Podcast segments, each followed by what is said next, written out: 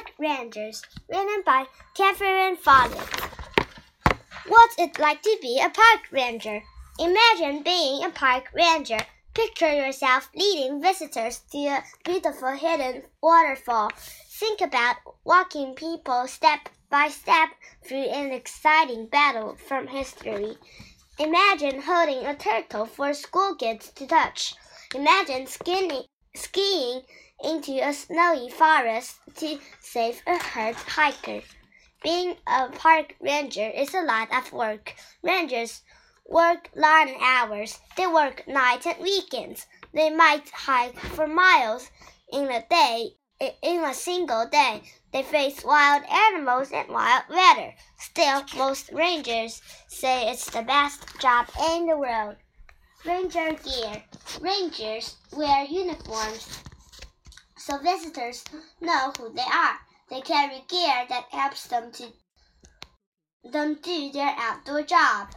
A typical ranger needs hiking boots, a sun hat, a radio, rope, a flashlight, a first aid kit, sunscreen, bear spray. Bear spray is high-powered pepper spray. If a wild animal attacks, Bear spray can stop it. Where do rangers work? Park rangers work in national or state parks. Some parks are beautiful natural areas, such as Great Canyon and Yellowstone.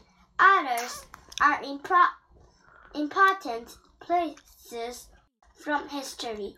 Many parks include museums and public buildings. Some include memorials, which help us remember an event or a person who died. Parks are special place, uh, places set aside for the future, but people visit parks today. They hike, ski, and fish in parks. They see beautiful art. They walk, walk in on beaches and rest near waterfalls. Park rangers work to keep all visitors safe. Rangers also teach people about the park and how to save it for the future. What do rangers do? Rangers do many different jobs. Some rangers teach the public. At Carlsbad Caverns in New Mexico. Rangers teach people about bats while millions of them fly out of a cave. At George Washington's birthplace in, Virgi in Virginia, Rangers show how the Washington family ate dinner in the 1730s. At Elkins Island in California, rangers tell how some men escaped from the famous prison. Some rangers work with scientists and other experts. In the Everglades, rangers track, track Florida panthers.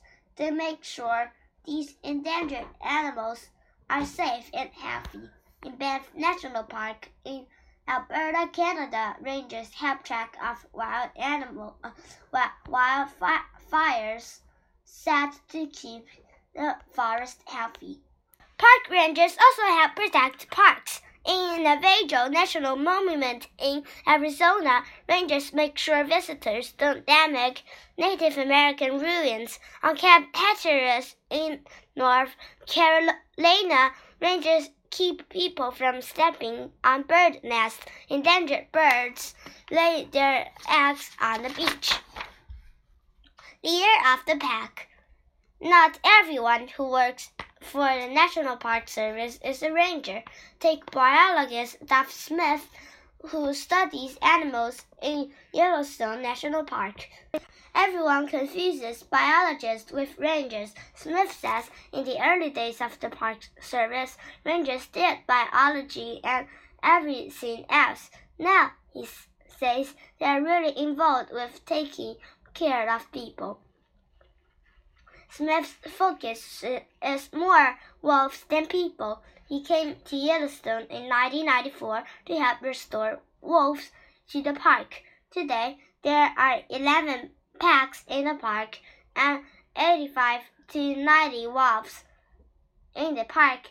It is clear that our mission is to restore natural system, to bring nature back to the way it was before we messed it up, Smith says.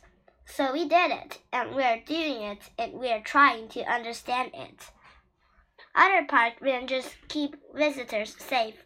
In the Great Smoky Mountains in Tennessee, rangers sign in every hiker. They make sure everyone comes home safely. If a hiker goes missing, rangers search the mountains. If a hiker is sick or hurt, rangers may need to fly the person out. Saving people can be dangerous. Rangers face flash floods, crumbling cliffs, and wild animals. In fact, park rangers have one of the riskiest jobs in the world. What do rangers need to do and to know? Rangers in different parks know about different things. At Hawaii Volcanoes National Park, a ranger shows visitors how lava created the mountains, caves, and sea cliffs. A history, a history expert at the Statue of Liberty tells what the statue means to people moving to the United States. Musicians at the New Orleans Jazz Park play music the city is famous for. Even rangers working in the same park are experts on different subjects. One ranger in Glacier National Park described how glaciers shaped its beautiful valleys. An animal expert leads scientists to the park mountain goats. Another expert talks about the stars in the big dark Montana sky. A ranger who knows first aid helps a hurt hiker. Can I be a park ranger? Does being a park ranger sound like fun? You can start by becoming a park volunteer. Volunteers do many of the same jobs as rangers. They learn about what goes on inside a park. Most rangers go to college. Some study history or science, while others study the wildlands and other people use them. Many people want want to be park rangers. To get the job, you must show that you are a hard worker and a good leader.